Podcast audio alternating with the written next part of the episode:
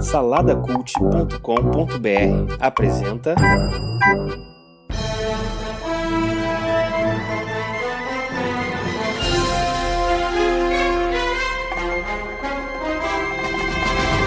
Ele é um designer que parece ter nascido sob um sol vermelho. O alien que está sempre viajando em sua Blue Box. Ele é um analista vindo das terras ocultas de Gondolin. O negro que desvendou o caminho oculto dos sete portões. Juntos buscam as melhores leituras em todo o universo. Eles são os incríveis super leitores e seus super amigos.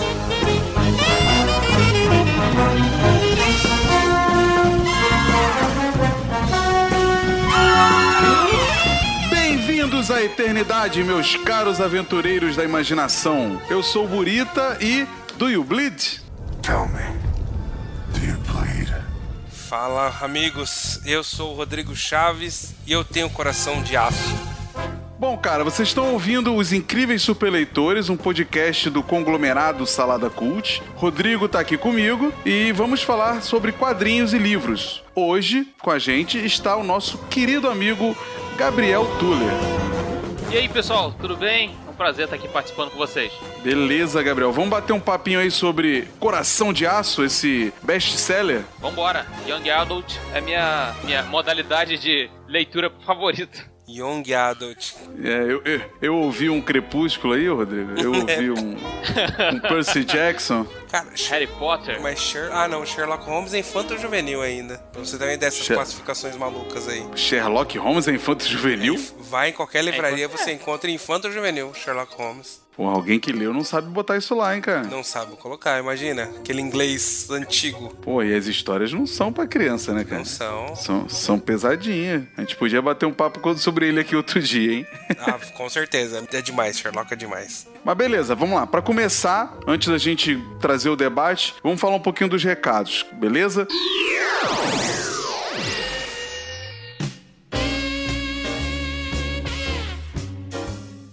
Nós queremos a participação dos ouvintes. Como é que faz aí, Rodrigo? Qual é o barato? Quem quiser pode indicar livros, quadrinhos. Não é só quadrinhos aqui. Hoje, por exemplo, a gente vai falar de livros. É só mandar lá no grupo de Saladeiros no Facebook ou no Telegram. Manda pra Exato. gente alguma co- algum livro ou quadrinho que você quer que a gente converse. E a gente fala aqui no podcast. É, e, e tem mais, né? A gente ainda tem o nosso, o, o nosso Instagram lá, né? Do Incríveis Superleitores, e a gente vai postando também, né? O, o, o que, que a gente tá lendo e o que, que a gente vai gravar. Então você pode ter ali um spoilerzinho ali de leve sobre o que vai ser o próximo programa, né? Assim, e, e também é se aprofundar no debate. Não é só pra falar, ah, a obra é legal, o livro é legal. É sempre trazer um tema relevante. Se aprofundar mesmo no tema do livro ou a mensagem que o livro ou o quadrinho quer passar. É, até pra poder dizer se aquilo é raso ou não, né? Como todo mundo chama, né? Ah, o quadrinho é raso, ah, o livro Young Adult é raso. Não, vamos ver qual é o debate que tá sendo trazido ali, né?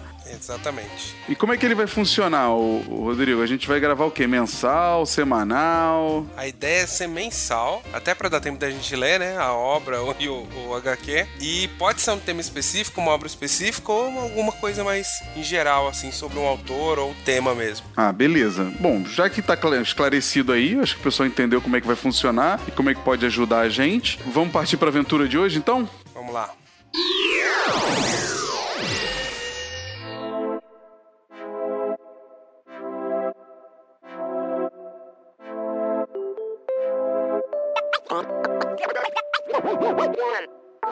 Estamos de volta pro segundo bloco. E esse bloco aqui, como vocês já viram nos outros programas, eu não sei se esse é o segundo ou o primeiro, porque a gente tá gravando vários, né, Rodrigo? Então a gente fica meio confuso. Mas o primeiro eu sei que não é. Esse eu sei que não é o primeiro. Ainda bem. Ah, mas como vocês já viram lá, esse bloco é o bloco da indicação. É, no caso lá, sem convidado, a gente mesmo indicou. Hoje o Tuller tá com a gente, a gente vai pedir pra ele. Tuller, qual obra que você tem pra indicar? Pode ser quadrinho ou livro. Eu acho que como a gente tá no, num programa de livro, poderia ser de livro, né, Rodrigo? Porque Sim, sim, podia ser de. é, pouca gente indica livro em podcast, né? A gente vai, vai, vai sair do trivial aí. Não, beleza. O livro que eu tenho pra indicar aqui, ele é um livro talvez que eu colocaria ele como um livro um, um, pouco mais técnico, mas ele tem uma leitura muito fluida, uma leitura muito boa. Eu tô lendo ele bem aos pouquinhos, porque me serve me serve para trabalho também. Então é um livro que ele serve tanto para quem gosta dessa de coisa de, de entender história, de entender cinema, de como funciona a estrutura de história, quanto para quem trabalha com isso ou que utiliza história, né? É o livro é o Story do Robert McKee. Quem é o Robert McKee, né?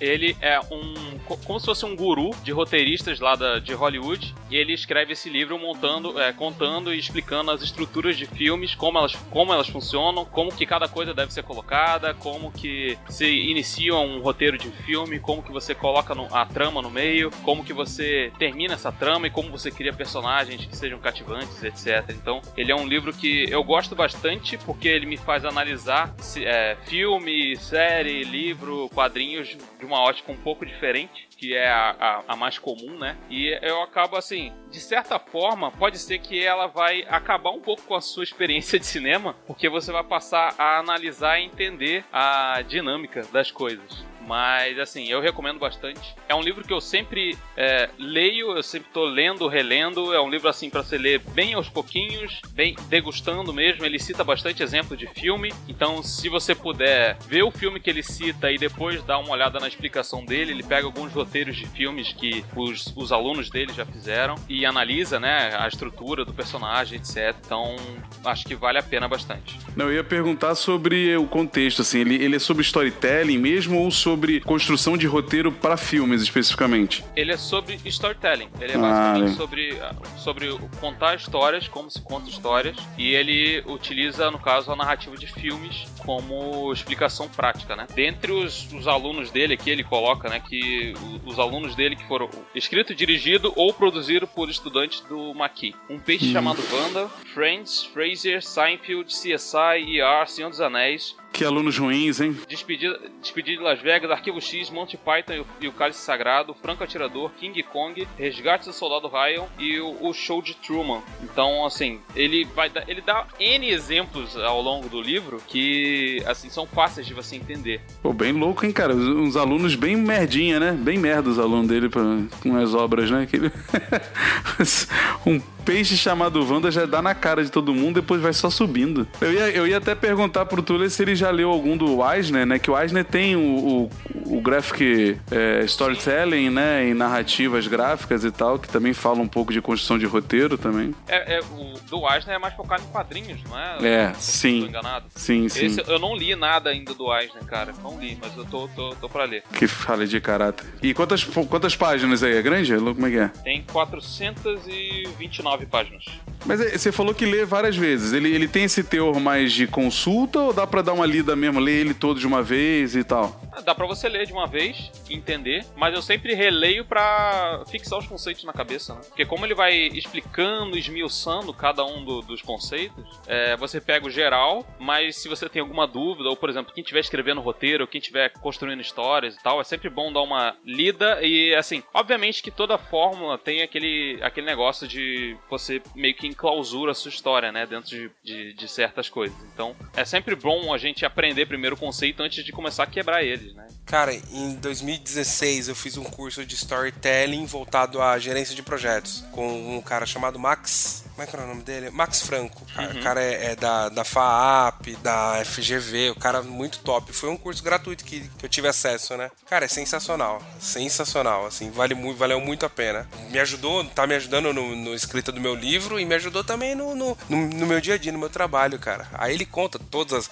todas a, a desde o Campbell, fala de Jesus, etc, né? É muito legal, cara. É bem legal. É, que é porque, cara, storytelling é a buzzword do momento, né? Mas assim, eu acho legal que, que é importante pro pessoal que tá ouvindo aí saber que não é um, não é um tema que só serve para os ditos criativos, que é outra mentira também, que só algumas pessoas trabalham com criatividade, né? Mas é, é, ele serve para qualquer tipo de coisa, cara. Porque assim, quando você tem que fazer um trabalho e comprovar pro teu chefe como é que você fez o valor daquilo, você precisa de um storytelling para contar pro cara, né? Pô, se você é um, se você é um vendedor, você tem que fazer um storytelling para vender o que você tem na mão, sabe? Então tudo ali é muito importante, cara. Vale, vale a pena ter esse tipo de conhecimento para você saber vender melhor suas ideias, para poder se vender melhor, se apresentar melhor. É, é muito legal mesmo. E, e, e ô Tuller, quantos Caesars aí você dá pro. Cara, eu dou 4,5, mas eu vou explicar o motivo desse meio que eu não tenho. Não é nada em relacionado ao conteúdo do livro, mas sim porque ele não tem em versão é, de Kindle, né? Ele não tem versão de e-book em português, só em inglês. Então, tipo, como é, um, é uma pataca de um livro, eu tive dificuldade de ler ele no ônibus, porque é, era difícil de pegar, segurar e, e ler enquanto eu tava segurando no ônibus. Mas assim, o, o, a, a, essa é minha única, meu único problema assim com ele é, é o fato dele não ter essa versão Kindle em, eu falei Kindle, né? Essa É. versão em Kindle em Kindle. é, Kingdom Come, essa é a versão Kingdom Come. não, tem, não tem essa versão é, em e-book em português. Tem em inglês, eu comprei em inglês, peguei uma promoção, É. paguei dois reais, eu acho, três reais. Quem, quem, é, a- quem é a editora brasileira? A editora brasileira é a Curitiba. Ó, então dá um, um letra, aí. Arte letra, arte letra. Dá uns porros na Curitiba aí. Mas, Buriti, Hum. o Guedão vai ter um treco. Por quê? Por quê? Porque o Tuller quebrou a nota, não pode, lembra? Ele tem. Ele, ele tem. Ah, é verdade, é verdade, hein? Mas é- será que os nossos incríveis superleitores não pode ser disruptivo? Ó, outra buzzword aí. E, e- quebrar os paradigmas do Salada Cult, hein? É a gente que manda aqui, não é? É, dane-se o Guedão. Ele não vai vir aqui nunca mesmo, porque ele não sabe ler, pô. Ele só olha as gravuras. não- não- E só, e só pra complementar, né, o, o- o Rodrigo, que a gente não falou pra, pra isso no outro podcast, mas chupa Guedão que a gente começou com uma, uma HQ da Marvel. É, né? Ele, ele não vai ouvir, ele não, não escuta, ele não gosta de HQ. Ele gosta de filminho, filminho de, de criança. Então, beleza, cara. Fazendo um resumo, Tuller, o nome do livro é. Story de Robert McKee. Vai ser, talvez, talvez seja um pouco difícil você encontrar ele é, na Amazon ou qualquer outro livro, mas assim, assim que você encontrar ele, vale a pena. Você pode ir no estante virtual da vida que você vai encontrar. Você encontra fácil. Ele tá na média de uns 40 reais por aí, 50 reais você encontra ele. Então, não é caro. E assim, o conteúdo pode ter certeza que vale muito a pena. Beleza. Fechando com isso, nós vamos debater o assunto do dia. Valeu, galera.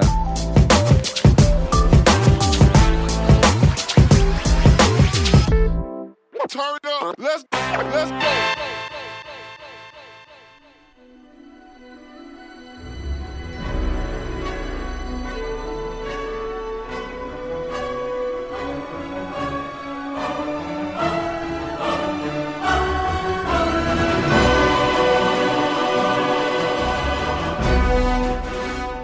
Estamos de volta para o bloco mais importante desse programa. A gente vai bater um papo agora sobre o livro Coração de Aço, ou Steel Heart, né? Foi lançado em 2013 pelo Brandon Sanderson, um queridinho aí agora também, né? Dessa. É, é, é sci-fi isso? Seria sci-fi ou fantasia? Você, Tuller, que é o especialista em Young Adult e essas coisas. É, Ele não é tanto sci-fi porque ele envolve tanta tecnologia, né? Acho que ele é mais fantasia. É tipo, tipo, é quase um Star Wars, né? Parece que tem sci-fi, mas não. É, é. Acho que ele se encaixa mais em fantasia mesmo. Entendi, beleza. Então, ele foi lançado em 2013, ele, ele pelo New York Times, aí ele foi declarado, né, o best-seller, né, de- do ano e tal. Tem 384 páginas que, não sei vocês, mas passa rapidinho, não é uma, não é uma coisa muito cansativa. Ele é da série Executores, né, Recon Reconers, né, The Reconers, sei lá como é que fala esse troço. O Felipe tava pra... O idiota aí, o Felipe, o Mané, Mané, ele veio gra... ia gravar e não veio, não veio, a gente tá falando errado aqui. Mas, em- mas em português ficou esquisito, né? Os executores, né? É, eu acho que foi uma tradução meio. meio anos 80, né, cara? Porque eles matam os épicos, né? São os executores, eles matam. Deve ser Reconers, né? Não sei como é que é. Mas é, teoricamente é uma equipe que caça o que a gente chama de épicos no livro, né? E já falando de épico, o Túlio, você consegue dar a sinopse do livro aí pra gente, até pra poder. Quem não leu, eu espero que não esteja ouvindo, né? Porque eu acho que vai ter dificuldades. Apesar de que o formato do programa, né? A gente começa um pouquinho falando da obra, faz uma sinopse e depois entra em spoiler. Até dá pra pessoa ouvir, ver se se interessa pelo assunto e depois volta, né? Ô, Bonita, ó, antes, eu tô lendo aqui o, o significado de Reckoner em inglês. É mais o cara que reconhece e coleta informações. Então seriam, seriam os pesquisadores, né? Seriam os. Tipo, é qua- quase um espião. Coletores, talvez, é. Cole- É, é, acho que é. Ou bandeirantes, bandeirantes, porque matavam índios também no final das contas, mas eles iam só pesquisar. Você vê que tem mais a ver, né? Até com, com, com o livro, né? Esse título do que executores.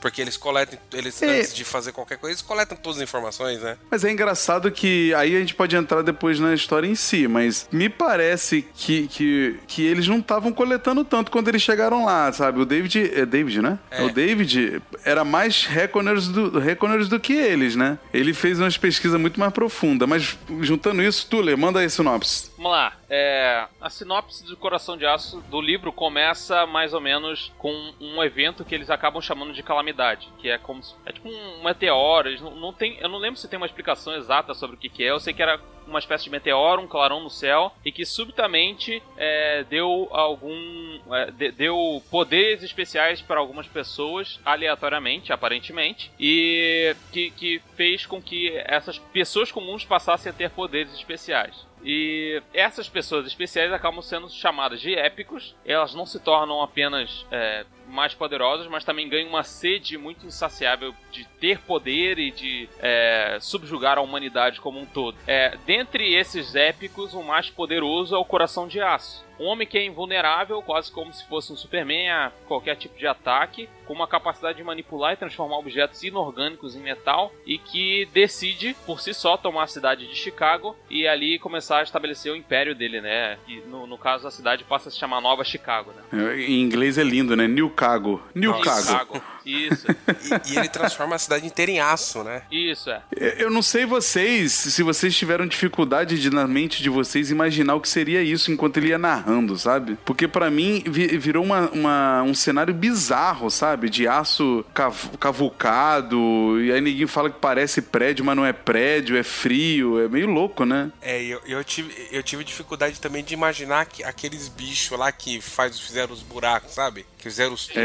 É, Nossa, aquilo eu não consegui Sim. imaginar, não. Eu, eu acho que a dificuldade maior em conseguir imaginar a cidade dessa maneira é porque a gente não mora, né? A gente não tem uma visão tão clara assim da cidade. Talvez fosse uma cidade aqui, Rio de Janeiro, São Paulo, que são, são cidades que são mais, é, mais próximas da gente, ou que a gente tem contato e a gente vê sempre, acho que talvez seria mais fácil da gente conseguir imaginar como que ficaria essa cidade com aço, né? Eu não sei se, se é por conta disso. Eu imaginei como se fosse Pompeia, sabe? A cidade lá italiana que o vulcão Vesúvio cobriu. Imaginei aquilo, só que em vez de, de lava de vulcão foi aço, né? Porque o vulcão Vesúvio cobriu lá, as pessoas ficaram mumi- mumificadas, né? A cidade inteira com pessoas e tudo. E é mais ou menos isso que ele relata no livro, né? De, tipo, Isso. algumas pessoas ficaram em formato de, de aço mesmo, né? O próprio pai dele, né? Que ele fala, né? É, então, justamente, continuando. Isso aconteceu mais ou menos há, há uns 10 anos atrás, que é- foi quando o David, que é o personagem principal, acabou vendo o seu pai ser morto por Coração de Aço, que é o ditador lá de Nova Chicago. E de- desde então, ele passa a se dedicar a estudar as fraquezas do- dos épicos e, e tudo mais, até que ele acaba esbarrando, entre aspas, é, sem querer, com o grupo dos executores, que são como, como se fossem uns Caçadores, né?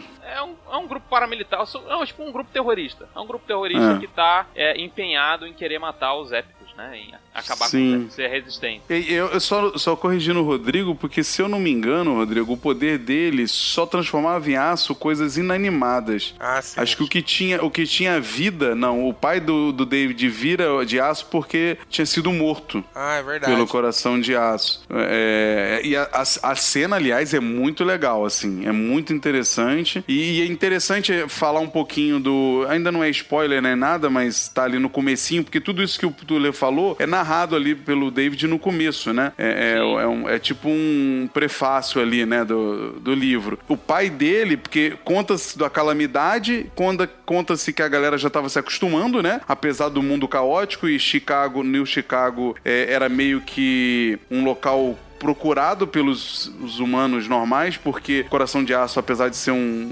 puta de um escroto, ele tava mantendo a cidade com luz, com energia, com um monte de coisa, né? E o, o pai do, do David era um dos, dos crédulos, né? Dos caras que acreditavam que ainda poderia aparecer um, um épico de bom coração, né? Porque, curiosamente, todos os épicos ficaram maus, né? É, é, e aí já vale até a nossa discussão, né, Rodrigo? Do, aquela velho debate, né? E a frase, né? Ah, quer conhecer uma pessoa, dê poder, né? E aí a questão é, pô, será que se, se a gente ganhasse poderes, a gente ia ser tudo herói igual os quadrinhos mostram, né? Não- aí ele tenta trazer essa discussão de que não, né? Ia, ter- ia ser todo mundo escroto mesmo, né? Então, assim, é, eu acredito.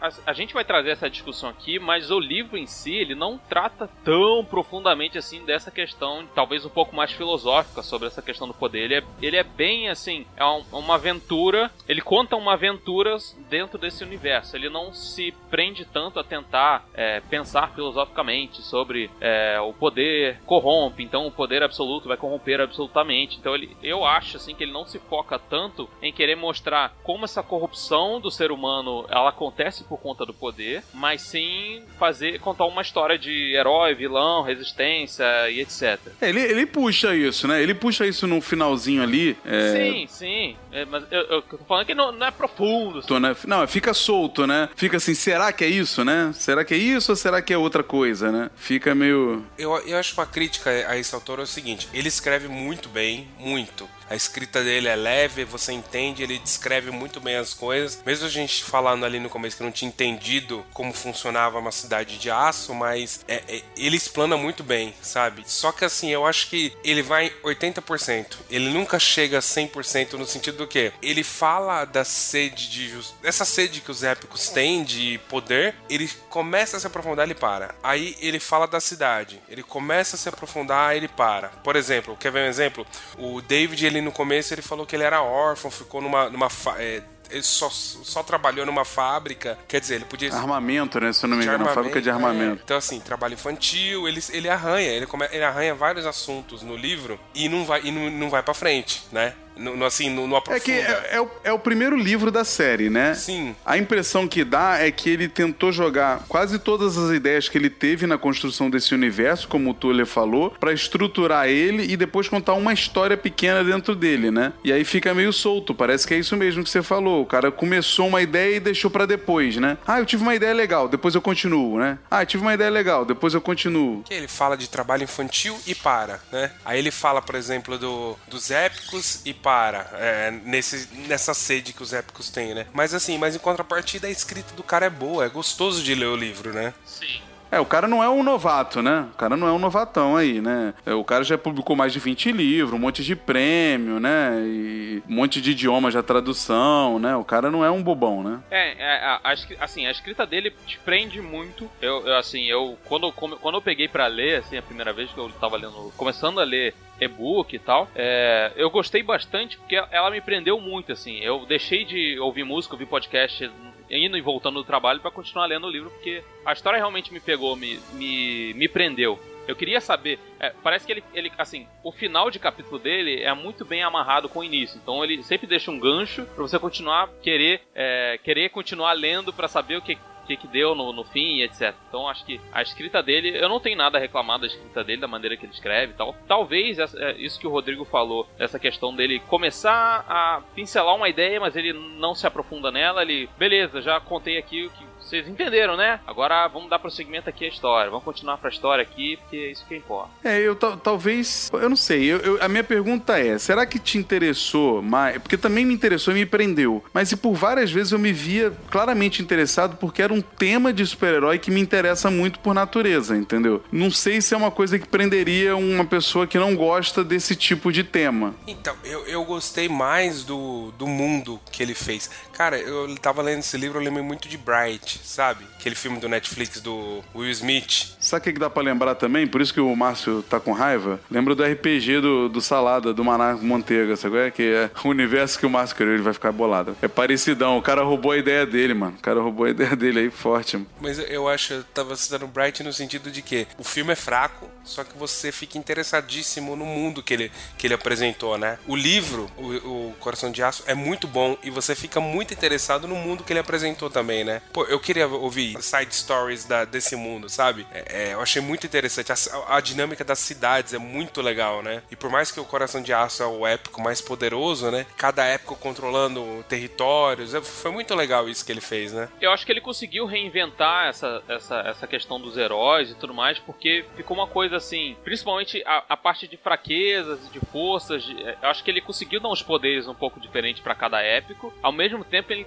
em que ele conseguiu colocar algumas fraquezas que não era tipo assim, ah, tem o, o Punho da Noite lá, que é um épico que deixa tudo noite. Ah, você sei lá, ah, acender um fósforo do lado dele é a fraqueza dele, sabe? Às vezes é uma parada que não tem completamente nada a ver. Então eu acho que isso acaba prendendo um pouco mais, para mim, pelo menos, porque é, ela, ainda que ele entre nessa, nessa questão de super-heróis, vilões, heróis, etc., ele consegue ainda dar, entre aspas, uma sobrevida nesse assunto, colocando é, poderes diferentes, colocando fraquezas diferentes e acho que a história acabou me pegando por conta disso também. Eu acho legal que isso aí até explica a nossa discussão do, do Reckoners, né? Do que, que é a tradução. Que na verdade os executores são caras que ficam procurando essas fraquezas, né? Tentando descobrir essas fraquezas. E as fraquezas são muito surreais mesmo. Mas assim, nos quadrinhos também são, né, cara?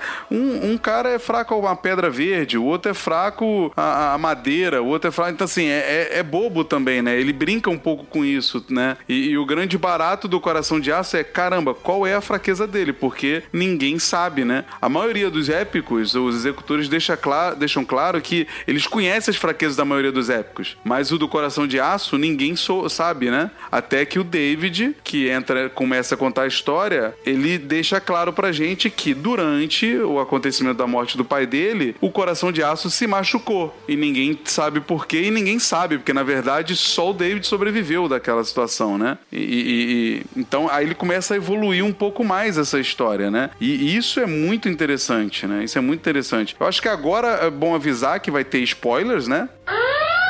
Tem aí, entra um selinho de spoilers. Quem quiser continuar, conta e risco, a gente vai começar a debater um pouco do, do, do, do começo do, do livro aí, no que que dá, né?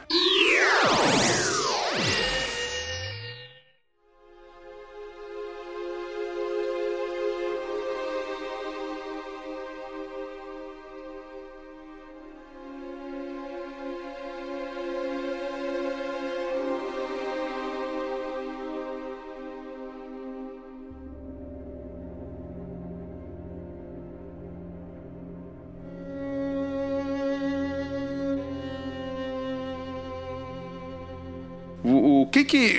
Vamos, vamos tentar. É, eu, eu tava querendo construir um pouco assim, a, a coisa do livro. Quem, quem é o David, né? O que, que aconteceu e por que, que ele tava assim? A gente falou que o pai dele foi morto, que teve esse acontecimento lá tal, mas por quê? O que, que movimentava ele? Mas você já tá falando depois da morte do pai dele já? É, o que que movimentou ele para começar a história do livro, né? Basicamente falando, né? Puramente a vingança e o ódio que ele sentia por todos os épicos. Ele culpava, obviamente, ele, Coração de Aço foi o que o responsável pela morte do pai dele, mas ele culpava todos os épicos e ele passou a vida, é, a, a pequena vida dele de 16 anos, né? 16, 17, né? A 18. 18. Aí, ele, ele, o, o pai dele morreu com 8, foi 10 anos depois que passa. É, porque eu acho que com 18 o, o, a criança era expulsa basicamente basicamente do, da fábrica lá. É, que a ideia era, era tipo a criança trabalhar ao máximo e acumular o máximo de dinheiro possível para que depois ela. É, seguisse a sua vida, né? Eles, eles... Então, assim, não era bem um trabalho escravo, né, Rodrigo? Porque eles é tinham verdade, salário, é mas eles viviam lá, só que quando saía, meio que recebia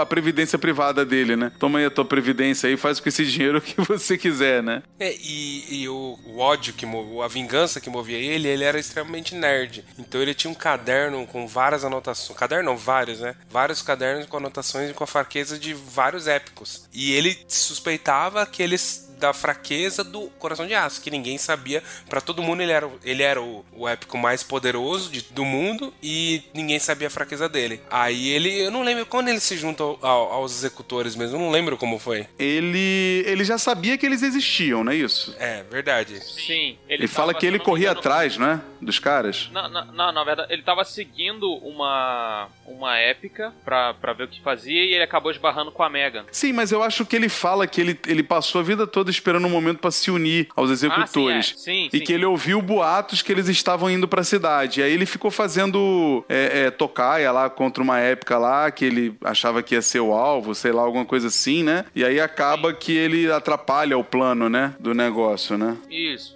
É porque ele era bem desastrado, né?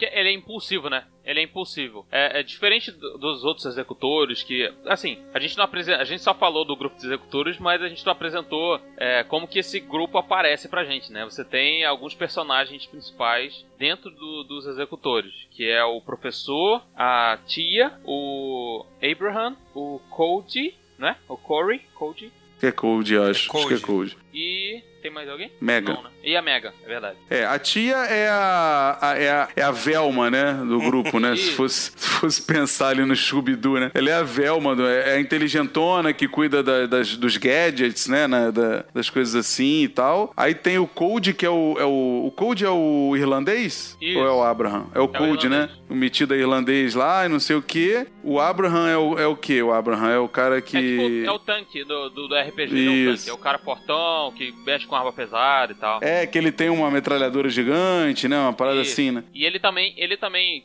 ele parece com o pai do David porque ele acredita nos épicos, né? ele acredita que os épicos podem ser bons também. Sim. E o professor é mais na dele, né? O professor é mais na dele. Não. não... Professor Faedros, né? É. Que é o líder do, do- dos, dos executores. E é um cara, é um como se fosse um cientista, um, um inventor, né? E ele, ele era o responsável por inventar todas as tecnologias do grupo, né? Que ao longo do livro a gente fica sabendo como funciona, né? Todas as tecnologias vinham dele e da tia, né? Isso. Sim.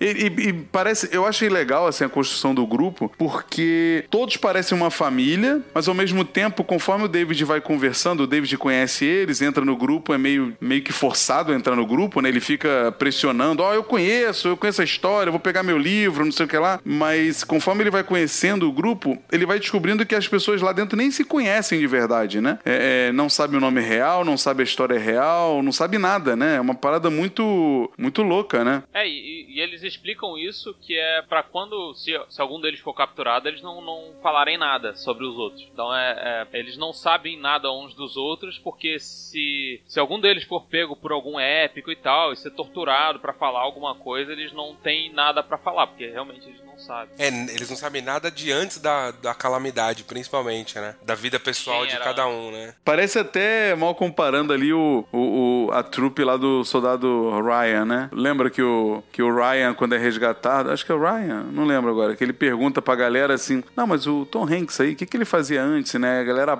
ah, eu aposto aqui que ele era professor, eu aposto que ele era isso. que- Tipo, a galera tá ali junta porque tá numa guerra, né? E tem que confiar um no outro, mas não sabe muito do passado do cara e também não se importa muito, né? Não, não, não é tão relevante, né? É, E uma coisa interessante também é que, mesmo o Coração de Aço sendo um tirano, aí entra um conceito filosófico também, né? Depois da calamidade, depois do entre Mais uma aspas, pincelada, né? Uma pincelada de, de, de, de conceito, né? É, e mesmo a calamidade, mesmo depois de. Como se fosse um apocalipse, um apocalipse, né? Que aconteceu, que ficou. A calamidade realmente foi uma calamidade no mundo todo. A cidade funcionava, né? As cidades funcionavam. Cada épico tinha. é, ficava com território. E a única que tinha eletricidade, se eu não me engano, era a. New é New Cago e inclusive por causa de, um, de uma fraqueza, acho que, acho que era uma fraqueza, era só ficava de noite, né? Não tinha luz do sol. É por causa do épico lá dos Punhos da Noite. É, então, aí, aí volta isso, outra coisa, né? Tem o time dos executores, que eu, eu vou te falar que eu fiquei muito interessado na dinâmica e na história de cada um. Eu acho até que por isso o, o Márcio no grupo nosso falou, né, que achava o David um personagem ruim, né? Mal explorado. Mas eu acho que é que porque a trupe ali dos executores é tão boa que ele acaba sendo muito raso mesmo comparado aos caras, né? Ele, ele é um cara que tá assim, ele tem uma obstinação e ponto, acabou. Ele não, ele não tá muito cinza, né? Ele, ele tá bem def- definido. E os caras não, ali o grupo é bem, bem estranho, sabe? Você, você até durante a leitura, você não sabe em quem confia, né? Você não sabe se tem alguma coisa errada ali. E, e, e- e-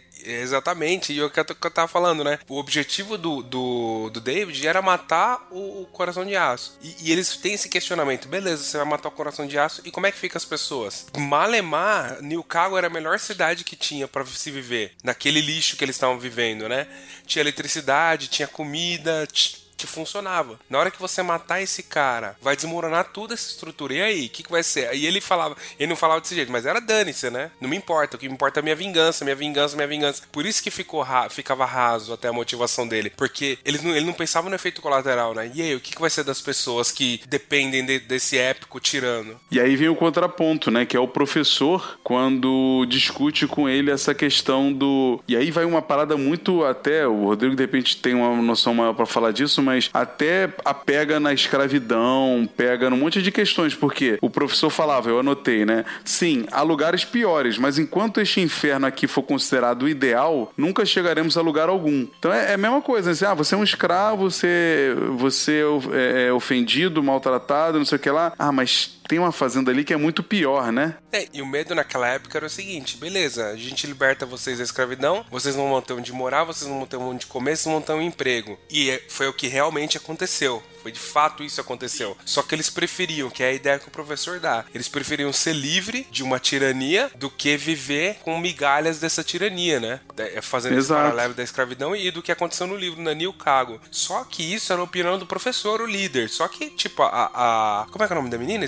A Megan. A Megan discordava. Ela que colocava esse, esse contraponto, né? É, ela falava muito da missão, né? Não, a gente veio aqui para uma coisa, a gente veio aqui para uma coisa, né? Ela não, ela não queria muito desviar da missão, não era isso? Jesus. Sim, mas ela discordava desse, desse ela, ela, discordava dessa história de que, beleza, acaba com o épico e, e, e aí o que, que vai ser da, Quer dizer, ela concordava que ia, ia ter um problema se acabasse com o épico, a cidade ia desmoronar, né? E porque eu acho interessante, a cidade é um as cidades são personagens também, né? É, é essa a graça que esse, que esse autor conseguiu fazer nesse livro. Ele transformou os lugares em personagens. Como o. Ah, como a gente vê em, em Star Wars, como a gente vê em, em Senhor dos Anéis, né? Cada região se torna um personagem personagem, né? E ele conseguiu fazer isso muito bem. Pô, a, a, é como Mad Max, por exemplo, né? A dinâmica dos lugares, cada lugar fornece alguma coisa, cada lugar tem um, uma forma de, de, das pessoas viverem, né? A gente vê isso no livro 2 depois, que é bem, é bem claro isso daí, né? Cada lugar tem a sua forma de viver, então é bem legal isso que ele fez, né?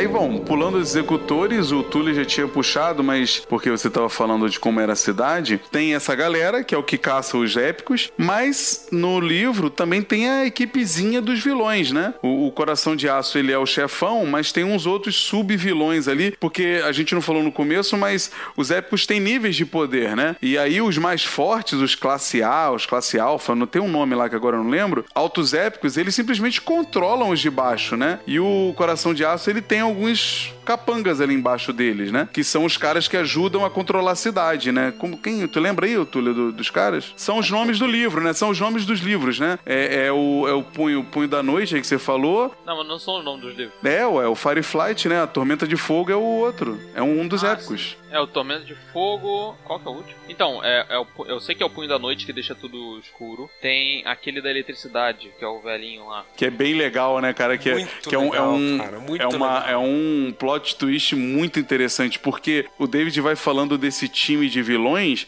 e como o Coração de Aço controla eles, mas e ao mesmo tempo eles são a base do governo dele. E você vai imaginando caras hiper poderosos, né? Imponentes, porque o Coração de Aço é um cara extremamente imponente, né? O, o desenho inclusive, eu acho isso bem legal, porque a, a Aleph, quando trouxe o livro pra cá, ela mandou fazer uma capa aqui, né? Fez com o, autor, o artista que faz as capas todas dela. E a capa é muito bonita, cara. A capa é muito legal e, e representa o, o, coração de aço igualzinho o super-homem, como você citou. Igualzinho. E ele é imponente, né, cara? O cara queixão. Ele, ele, ele narra também, né, como é que ele é fisicamente. Um queixo protuberante, não sei o quê. E você vai imaginando esses outros vilões também assim, né? Só que depois você descobre que um é um japonês meio fraquinho, o outro é um velhinho que na verdade era escravo do coração de aço, né? Só que os poderes eram tão grandes que você imaginava alguém super é, é, imponente, né? É, e, o, e, o, e esse épico da eletricidade, ele é exatamente o que você falou. A gente acha que todos são épicos, né? Mas o cara era só uma bateria, né?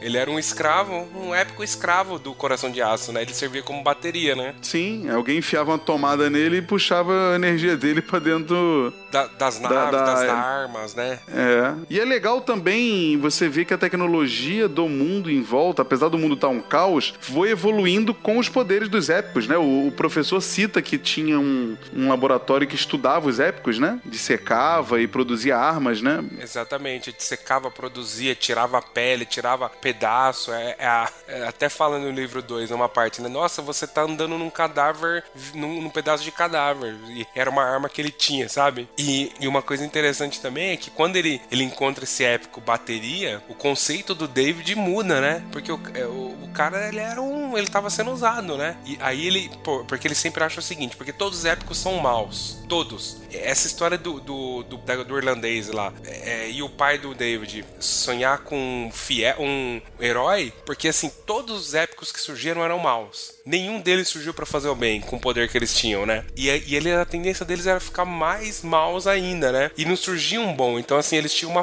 é, quase que uma fé religiosa de que um dia surgiria um épico bondoso, né? Aí você, você come, quando você vai ler no livro, você começa a entender que quanto mais eles usam os poderes deles, mais eles sentem vontade de ser, serem maus, né? É, a gente descobre isso lá mais pro final, né? Nos últimos capítulos, né? E é muito legal ver isso, né? Ver que na verdade o cara não é mal. Ou é também, né? Pode ser que seja já, né? Porque aí tem a discussão do poder corrompendo ou não. Mas que a forma como ele usa, aquilo altera ele de alguma forma, né? Psicologicamente, DNA, sei lá. E ele vai ficando agressivo, vai ficando odioso, né? Então, e é o conceito, é o que eu falei do 80% nunca chega ao 100%, né? Ele traz uma discussão, olha só, poder supremo corrompe. Poder supremo faz você ficar mal ou você é mal e quando você tem o poder supremo você extrapola isso, né? Aí ele não aprofunda, né?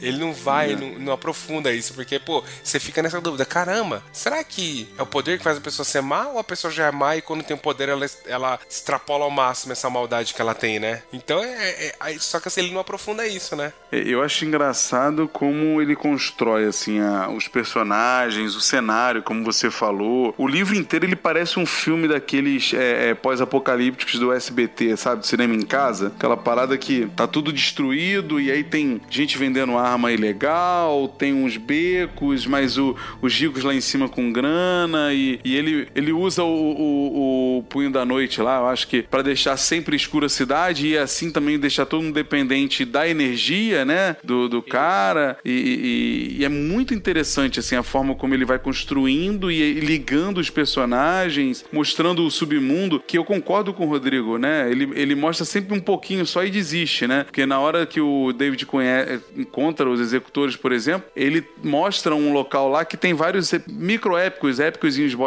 né? Pagando de, de sinistro, pagando de cafetão. E aí tem uma sociedade, né, em volta daquilo. E tem a galera que é normal, mas resolve trabalhar pros épicos, que é uma forma de sobreviver, né? Tem quem entra em relacionamentos com os épicos para tentar se manter na aristocracia da cidade. Então, ele, ele começa a desenvolver essa parte da cidade. Só, só que, como vocês falarem, a gente vai repetir aqui, ele, ele abandona. Então, tipo assim, ele começa a construir como é que funciona a cidade, como é que os épicos controlam a, a, Nova Chicago, como é que as pessoas lidam com os épicos, como é que eles acabam se envolvendo ou, ou em forma de subserviência ou como forma de é, um relacionamento, alguma coisa assim com os épicos em troca de se manter na, na alta classe da sociedade e tal. Mas é, uma outra coisa também que eu achei interessante, que eu achei que assim ele poderia trabalhar melhor é a parte de, por exemplo, do Coração de Aço em si. Ele não mostra tanto como que era, por exemplo, o passado, o Coração de Aço, quem ele era antes de, de se tornar um,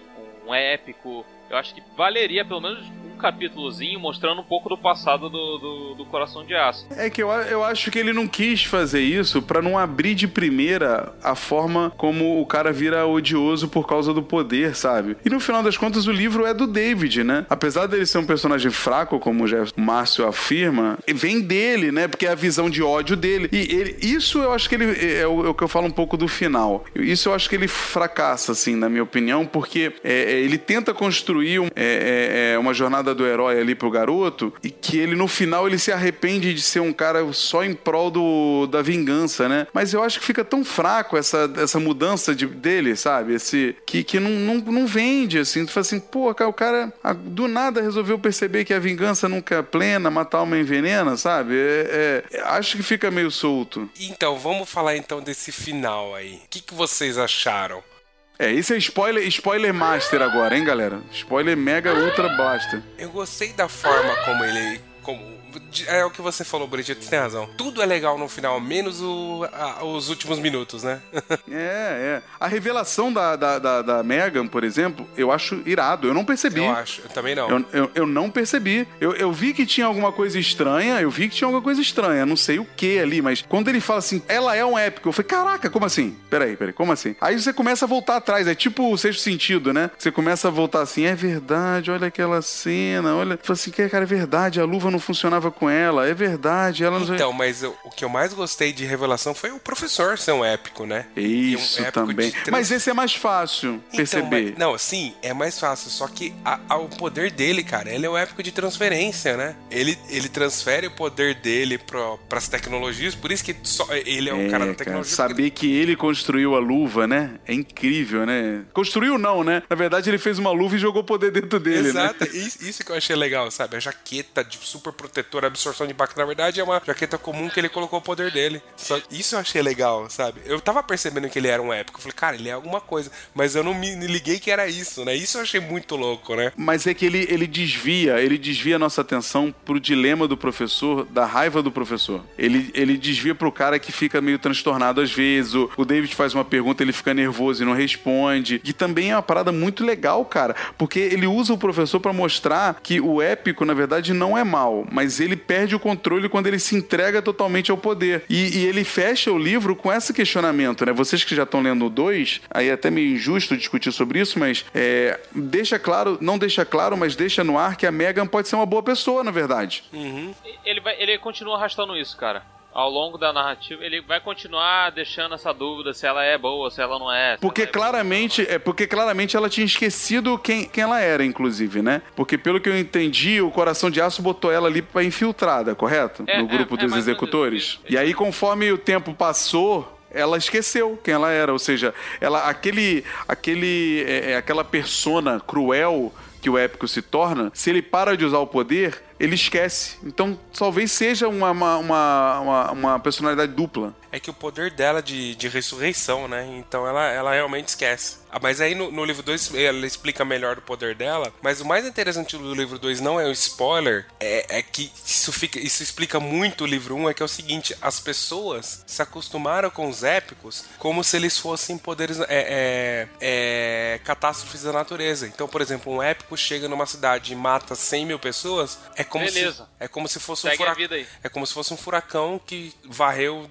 100 mil pessoas. Fukushima, sabe? É Sim, um tornado. Então, assim, cara, eu fico É, pensando. e que faz todo sentido, né? Como é que você vai prender esse cara? Então não prende, né, bicho? Esquece, finge que ele não tá aí, né? Olha, ele não tá aí, não olha não, não olha, não olha não. É, e é uma força da natureza. E eu fico pensando, cara, é a, gente, é a gente no Brasil questão com a violência, cara. A violência, 61 mil pessoas por ano é, é tão absurdo. Se você parar, pô, aquele mapa que mostra que mais de tantos países juntos não chega ao, ao Brasil o número de assassinatos, né? E assim, não é morta de morte morrida, de assassinatos. 61 mil assassinatos no Brasil, né? Cara, a gente tá tão acostumado com isso que vai se tornar uma força da natureza o assassinato, né? A gente tá acostumado, cara. E, e a, quando a, a, a opressão, a violência chega, a gente se acostuma. E, cara, isso é absurdo, né? Não, não pode ser. A gente não Mas pode se for, se, for, se for pensar friamente, isso acontece até com catástrofe natural mesmo. Porque, por exemplo, no Rio, que sempre acontece lá é, é, a queda de em, em Teresópolis, né, em Petrópolis, quando chove em fevereiro e março, o governo fala, ah, mas é a chuva, o que, que a gente pode fazer, né? Mas o Burita, mas mesmo assim, olha, olha só a diferença.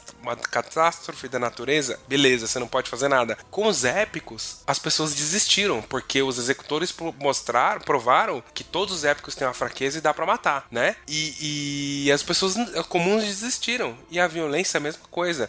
Se você parar pra pensar, dá para resolver o problema da violência no Brasil, no mundo. Só que a gente tá desistindo. Então a gente, o que a gente faz? Em vez de a gente resolver a violência, a gente é, coloca é, alarme no carro, cerca a casa, põe grade na casa, vota a favor de ter cada cidadão do, tem uma arma em casa, sabe? Porta, você, todo... você, se, você se priva de, por exemplo, comprar um carro melhor, um celular melhor, alguma coisa melhor para não, não ser muito visado. É, e a solução é, vamos dar arma para cada cidadão. Não, cara, isso não é solução. Isso é o, é o, o desespero. É, é, a gente desistir. E, então, assim, essa discussão que ele levanta no livro 2, e novamente não aprofunda, tá? Ele não aprofunda, esquece. Mas essa discussão que ele levanta, né? E, e cara, é, é, louco, né? Como o ser humano comum se acostuma com qualquer coisa, né? O, o ser humano é, é, adaptável até com lixo, né? Sim, sim, sim. Ah, e, e, cara, e aí volta lá pro começo, né? Quando, você, quando a gente falou da, da narração do cara, e eu nem acho que é culpa da narração dele a gente não entender como a cidade é. Eu acho que tá bem mais próximo do que o Tuller falou, porque não é uma realidade nossa. Por exemplo, se eu conhecesse Chicago, talvez eu conseguisse imaginar algo. Mas vai além, porque a galera vai falando assim: ah, a gente vive nos, no, no, no subsolo, ah, a gente vive num pedaço de quadrado de, de aço que alguém, é, alguém talhou. E aí a galera acha ok, né? O prédio que ele mora, que o David mora, por exemplo, é um, é um bloco de, de aço cheio de buraco, né? Não tem banheiro, não tem nada. E, e, e ele, não, e ele fala que isso é, é, esse que ele tinha era inclusive de luxo, né? Que ele gastava o dinheiro, né? Do que ele ganhou lá, né? Depois da, da fábrica, né? É, é, é muito louco, né, cara?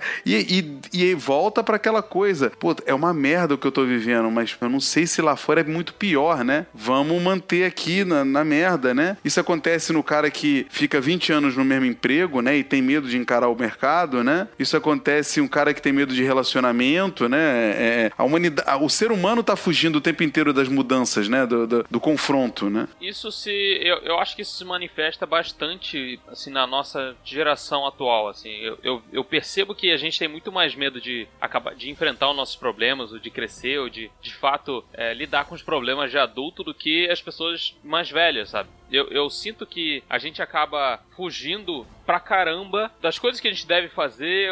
A gente sempre fica nesse negócio de nostalgia, de eu quero continuar sendo criança, quero continuar não assumindo responsabilidade, eu quero continuar sendo e fazendo as coisas que eu sempre fiz quando eu tinha 12, 13 anos e etc, etc. É, eu não, eu não quero ter que lidar com isso, né? Esse é, esse é o fato, né? A gente já falou isso, inclusive, no, no Manaco Manteiga algumas vezes, aí eu vou, o não crente aqui, né, segundo o pessoal, vou trazer o tema, né? Tipo, cara, é, é tipo o cara que vai ao pastor perguntar tudo, né? Uhum. Sim. É o cara que vai ao pastor perguntar se ele pode fazer sexo oral na esposa, sabe qual é? Uhum. Tipo, amigo, assume a responsabilidade dos seus atos, sabe, cara? Não joga pra outro, não fica no conforto. E é isso, né? Essa, essa sociedade que o, que o Brandon apresenta apresenta pra gente é uma sociedade frouxa, né? Uma sociedade covarde, né? Que, que se subjugou. E não se subjugou ao poder dos caras, né? Se subjugou ao, ao medo, ao ostracismo, ao, sei lá, covardia, né? É, é, muito louco. E aí tem alguns. É, o David é o cara que não aceita de jeito nenhum. Ah, que seja por ódio, né? Que seja Sim. por raiva. O professor não aceita de jeito nenhum porque ele sabe o quanto a raça dele, os épicos, agora é capaz de ser ruim, né? E, e aí por aí vai. A, o,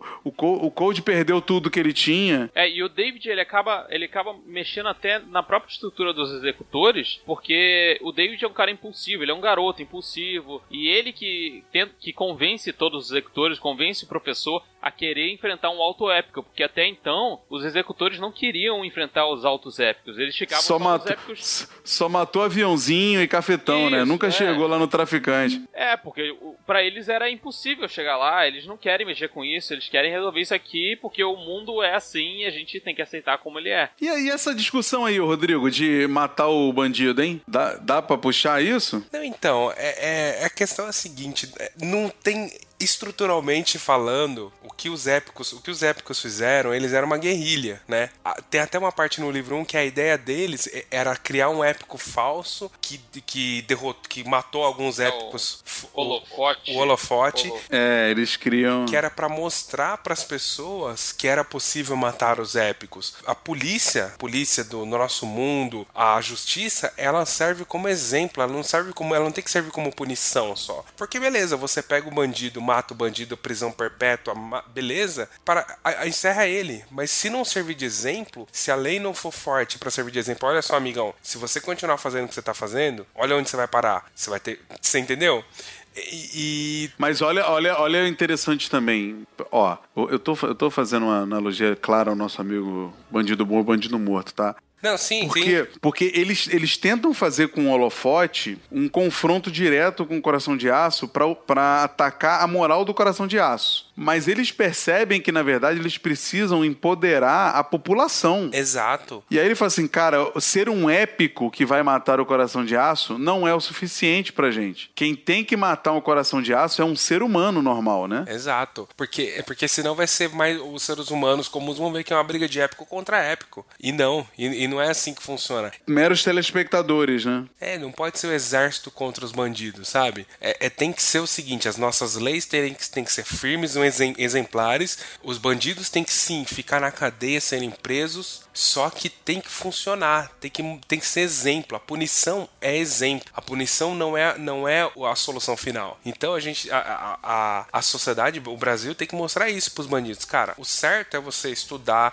ter seu emprego, tal, lutar pelo que é seu. Mas se isso é o correto. Quer dizer, primeiro ponto, educação. Beleza, você não quer fazer isso? Olha o que acontece se você não fizer. Aí mostra a punição. A gente não pode mostrar a punição primeiro e não dar opção nenhuma. Os dois têm que andar junto. Educação e punição. Junto. É, ali, ali eles tentam demonstrar que é a união, né? Ó, é a união aqui da população que vai mudar isso, né? Talvez, né? No caso deles, né? É, eu acho a discussão muito. E, e, cara, e é, e é interessante também você ver, porque de certa forma ele tá, tá lidando um pouco com ditadura, né? Mas é uma ditadura velada, né? Isso é outra coisa legal também, né? Agora, nesse tempo que a gente tem visto coisas absurdas, né? Outro dia eu tava na Paulista caminhando, me tava, passa uma, um grupo de 15 fazendo uma passeata escrito intervenção militar já, né? Isso me dá um ataque cardíaco, dá vontade de dar um tiro na minha própria cabeça pra não ter que passar por essa, essa sociedade de novo. Mas Buriti, mas isso, cara, isso, isso, é- isso, é, cu- isso não é. Sim, é culpa, é ignorância, mas não adianta culpar os caras, sabe por quê? O Brasil tá sem comando. Quando você tá sem comando, desmorona. É, é a mesma coisa que, aconte- que era a, a questão que a, que a Megan falava. Beleza, você vai tirar o coração de aço, as cidades vão desmoronar. E aí, a infraestrutura.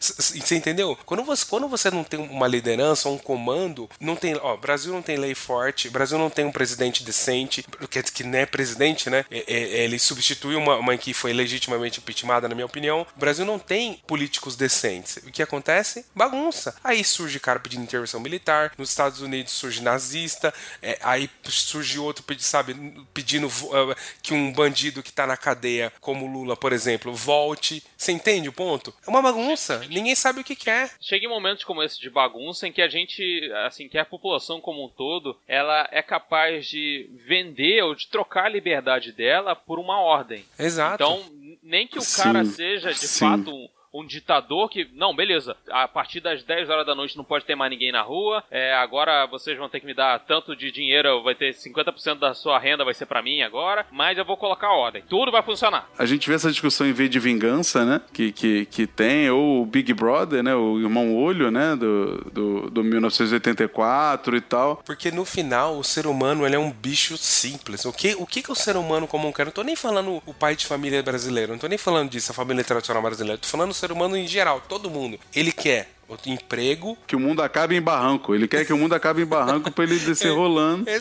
é- é isso, ele quer, ele quer emprego, conforto e segurança. É só isso que ele quer. Ninguém se importa com ninguém. Não adianta, é bobeira esse papo de ah, eu me importo com, com o outro, com o mais pobre. Não, você quer dinheiro, segurança e conforto. Aí, aí, E aí vem aqueles papos, né? Tipo assim, ah, mas é, numa ditadura só morre quem estiver fazendo coisa errada. E aí você começa a fazer os seus julgamentos sobre o que é errado e certo, aberto, né? E definir que para você vale a pena abrir mão do seu direito de falar em troca da segurança que você não tem hoje, né? É, é, é você, você abdica. Então, o cara, no caso do coração de aço, é isso. Pô, esse, esse louco desse coração de aço é um débil mental, mas ele tá me dando luz, comida. Hum, acho que dá para fingir que ele não faz nada de errado, né? E, e, nas lutas entre os épicos morriam centenas de pessoas em volta. Ou, ou ele matava pessoas a bel prazer, mas era o efeito colateral. Pelo menos ele. Beleza, aconteceu isso, mas ele tá dando isso daqui, isso aqui, isso aqui. É o que acontece nas ditaduras. Tem uma parte no livro, né? Tem sim, uma parte sim. do livro que mostra, né, como é que ele faz isso, né? Que ele simplesmente vai em frente a um público e mata uma galera, né? É, é, uma, é uma, inclusive é uma parte muito legal. Aí você falando da ditadura, é uma parte muito legal que mostra. Eu não sei se o Brandon tem essa intenção, mas ele, ele, ele constrói aqui um, um, um cenário muito claro de ditadura e ou fascismo, né? Que é um cara que chega lá com uma solução para uma situação que ele mesmo criou de ódio, né? E, e ele apresenta soluções e ele manipula e usa a imprensa, o marketing para construir aquela visão, né? Então o Coração de Aço também fazia isso, né? O David encontra as fitas, né? Os vídeos de situações que nem reais eram, né? E aí a gente descobre o que que ele construía para manter o poder dele, né? Cara, e é mais uma vez,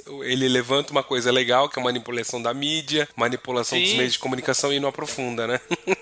Isso, é, então, exato. Então, é, é, isso, que, isso que eu ia comentar, que ele, ele acaba. O coração de aço, ele pede pros caras começarem a inventar coisas dele para ele parecer mais mal do que ele realmente é, né? Pra Como se precisasse, né? Como se precisasse. É, então, para que aquele para que aquele medo ele, ele persista na, na mente das pessoas de que se elas saírem da linha o coração de aço vai lá vai pegar elas vai matar elas então é, por mais que o cara tivesse sossegado lá na, na rede dele ele fala assim, não, inventa aí que eu é, matei não sei quantas pessoas, inventa aí algumas coisas para que as pessoas continuem comigo na cabeça. Porque se você tem um período de paz grande, cedo ou tarde as pessoas vão esquecer, no caso, quem você é, vão esquecer é, o quão poderoso ou o quão, o quão líder você é e etc. Porque vai estar tudo tranquilo. Então, esse período de tranquilidade acaba trazendo de volta a sensação de liberdade que a gente quer ter. Então a gente entra nesse ciclo de eu troco a minha liberdade por, por segurança para que esteja tudo certinho, tudo é, esteja não seja uma bagunça. É, e quando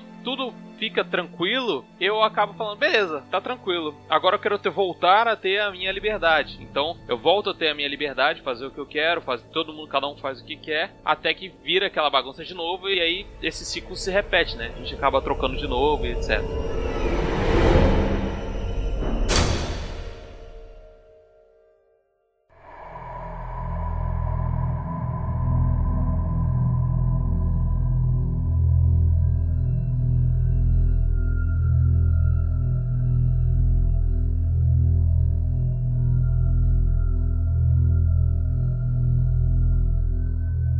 eu acho que é isso, né, cara? É interessante. Então a gente descobre, inclusive, que o, a fraqueza dele é. Cara, isso eu me pegou de surpresa, não sei vocês, mas a fraqueza do cara é as pessoas terem medo dele. E aí eu, tipo, aí eu me pergunto se ele descobriu isso lá naquela hora que ele tomou o tiro, né? Do, do, do pai não, não, do, do David, né? Não... A fraqueza é não ter medo dele. Não ter medo dele. É isso, é. é na verdade, a força dele é as pessoas terem mais medo dele do que real, né? E isso é muito louco, ele constrói aquilo, né? Bom, a gente acabou descobrindo aí que, que o Brandon é, é, me parece um autor com uma capacidade de estruturação de mundo e de ideação muito grande, né? Você sabe que uma, a, assim, a falha que eu apontei o tempo todo nesse podcast foi que ele não se aprofunda? Eu acho que é o seguinte, cara, eu acho que esse livro tem cara de encomenda, sabe? Assim, no sentido de que você tem um limite pra você fazer o livro. Por exemplo, ele não foi um Tolkien da vida que, ó, faz do jeito que você quiser. O Tolkien escreve três livros, que na verdade eram um, e detalha o máximo. Eu acho que se. Eu não li nenhum outro livro dele, desse cara, mas eu acho que assim, se ele atingisse um patamar de Bernard Cornwell da vida, eu acho que ele, ele conseguiria, ele seria escrever um livro grande ou expandir mais coisas, porque assim, eu acho que faltou. Ele, ele, ele instigou tanto a gente no mundo que ele criou, mas ele entregou pouco, você entendeu?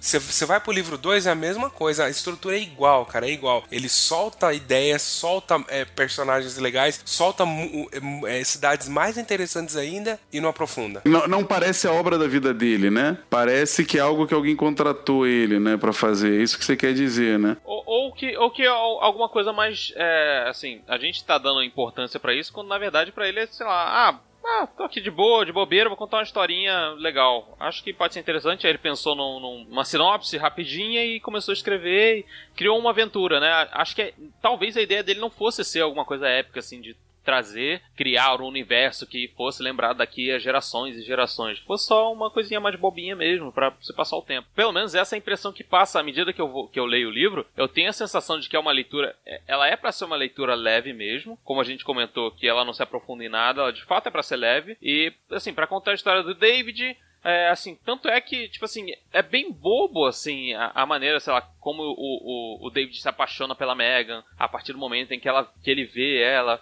pela primeira vez, já é o amor da vida dele, etc. Então, é, é, é bem. Assim, é uma tem, tem muito cara de ser historinha bobinha mesmo, do, do cara que ele tava lá, escreveu pra passar o tempo, e foi isso, assim. Até parece, até parece que foi uma coisa que foi escrita durante muito tempo, né, cara? Que demorou. Porque, por exemplo, no começo, eu, eu me lembro bem dele fazendo algumas referências claras a quadrinhos, homenagens, sabe? Tem uma Sim, hora que o. Tem uma hora que o David. É, que o David passa pela rua Siegel e, e cruza a rua Schuster e não sei o quê. Mas isso depois se perde completamente. Ele, ele não faz mais nenhuma referência. Agora, mesmo assim, é curioso, porque esse livro e o 2 saíram em primeiro lugar na lista de mais vendidos no ano que saiu. É muito premiado, críticas ótimas. Então, por que será, mano, que a crítica é tão boa e a gente que tá criticando isso, né? Reclamando. Então, mas a minha reclamação é a seguinte: ele, ele, ele criou um mundo das crônicas de Gelo e Fogo, entre aspas, e tá seguindo uma história pequenininha, sabe? Porque eu acho que ele apresentou. Porque, ó, imagina o seguinte: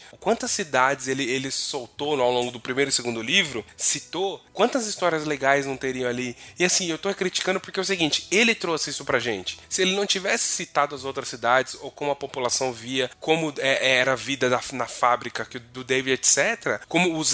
Pô, ele citou executores de várias células, tem várias células dos executores, sabe? Se ele não tivesse falado isso, beleza, mas ele soltou isso, entendeu? Aí você fica, caramba, eu queria saber como é que os outros executores são. Será que eles são épicos também? Será que, será que eles sabem que o, que o Faedros é um épico? Sabe? Você fica, começa a viajar no mundo que ele apresentou. E não tem, não, não tem mais, sabe? Então, assim, eu acho que se ele não tivesse soltado mais, beleza. De repente ele dá, de repente ele tá pensando em vender direto pra alguém fazer uma série e acabar expandindo o universo dele, né? Pode ser. Pode, pode ser. Ele, ele, ele inclusive virou um RPG, né? Teve um, tem um RPG dos executores pela Naval Games, talvez o, o Bruno conheça. É, e uma coisa curiosa, né? Você estava falando do livro 2 e a gente citou muito aqui a discussão sobre, pô, a gente está vivendo uma situação tão ruim, mas tem coisa pior, então vamos ficar no ruim. Que ele lançou um, um curta, né? Uma história curta entre o 1 e o 2, que é o Mitoses, né? Pra falar exatamente disso, de como é que foi que os executores é, é, reorganizaram New Cago após a morte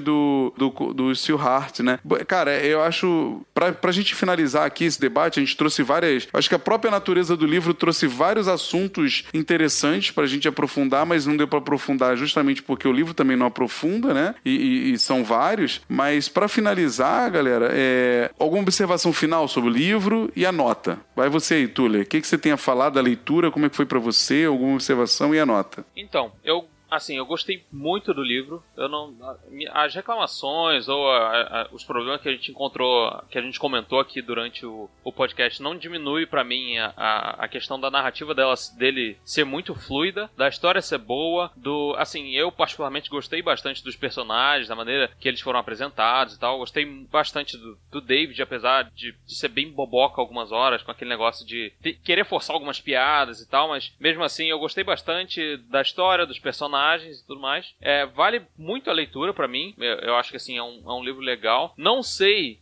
se assim vale a pena você ler o primeiro agora pra é, esperar sair o caso já saiu o segundo né Pra você esperar sair o terceiro porque por exemplo eu- comecei a ler o segundo livro depois de mais ou menos um ano depois de ter terminado de ler o primeiro e fica aquele vácuo de você tentar re- resgatar na sua memória o que É, que se eu não me que- engano, o inglês já saiu, tá? Já fechou não, não, em inglês. É, quem, quem lê inglês pode ler já, já tudo, porque o, o livro já, já, já, já foi feito, já tá, já foi lançado, né? Em português não. É, mas assim, vale a pena a leitura. Eu, eu gostei bastante da história, vale a pena você ler. E a minha nota final é 4 Caesars.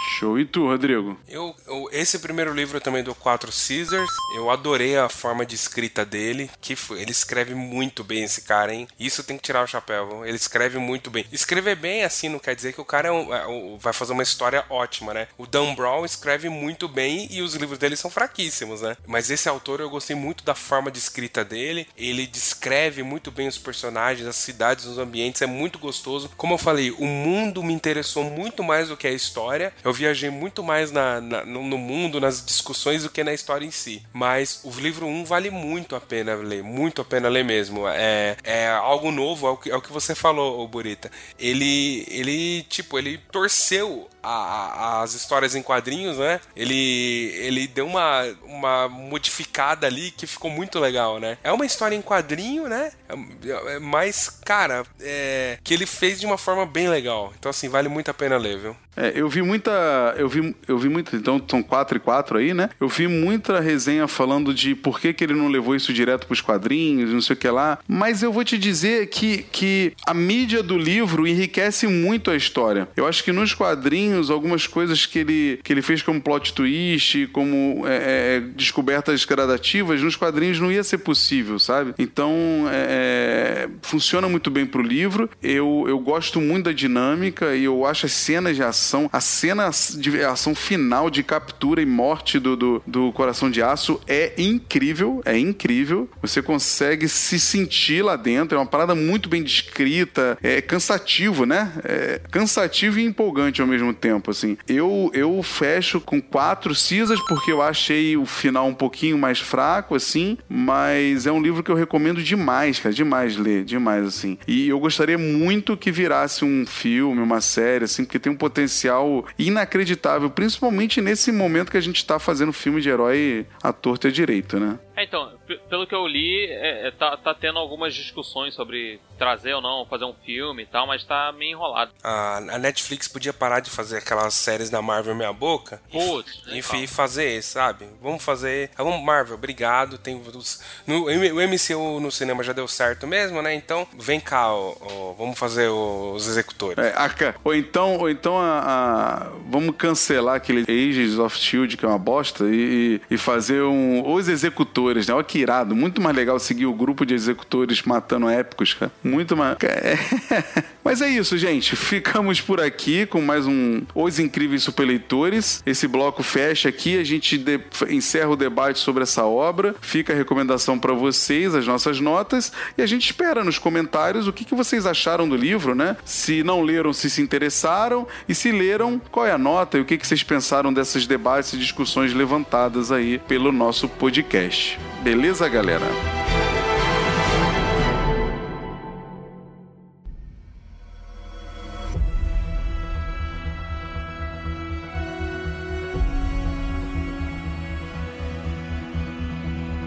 Bom, gente, para fechar aqui o podcast de hoje, a gente vai trazer aquelas duas curiosidadezinhas que vocês já estão acostumados nos outros programas, é, sobre o mundo aqui de quadrinhos e literatura e tudo mais. Para começar, eu vou falar assim, é, esse é pro Guedão. Você sabia que além de, de escrever pra Marvel, né, apesar dele não ser o dono da Marvel, como todo mundo acha, e não ser esse gênio sensacional na minha visão, como todo mundo acha, o Stan Lee também escreveu 15 histórias pra DC Comics, reimaginando os heróis deles lá, Batman e Super-Homem. Eu não gosto de nenhuma, não sei se o Rodrigo e o... Eu não o conhecia. E o Tule já leu. Não conhecia isso. Com- já leu, Tule? Não, não, nem sabia também. Dá uma pesquisada aí. Ele, ele escreveu uma série, são do, é, 15, né? Que tá aí. 15 HQs, contando uma, uma, uma sagazinha. E ele vai contando: vem o Super-Homem na visão dele, vem a Mulher Maravilha, que é uma mulher da natureza. O Super-Homem é um cara que vem do espaço, um policial espacial. Depois dá uma pesquisada aí. Eu acho bem fraco, bem fraco. É, O Stan Lee, cara, ele, ele, ele virou uma persona, né? Ele, virou- ele, não, é- ele não é isso tudo que falam, mas ele tem seu, seu, sua importância, obviamente, né? Outra, outra curiosidade aí, Rodrigo, qual é a outra? O outra curiosidade sobre Dungeons and Dragons, Caverna do Dragão. Que os episódios e a história do desenho, eles foram inspirados em uma aventura de RPG. E no final, caramba, todos os personagens morreram, mas esse capítulo, claro, nunca foi feito pelos produtores do desenho. Tudo é, é tudo em farsas, né? Tem gente que fala que viu. Não, eu vi o, o, o, final do Caverna do Dragão, que eles morreram. Ah, mentira, nunca, teve, né?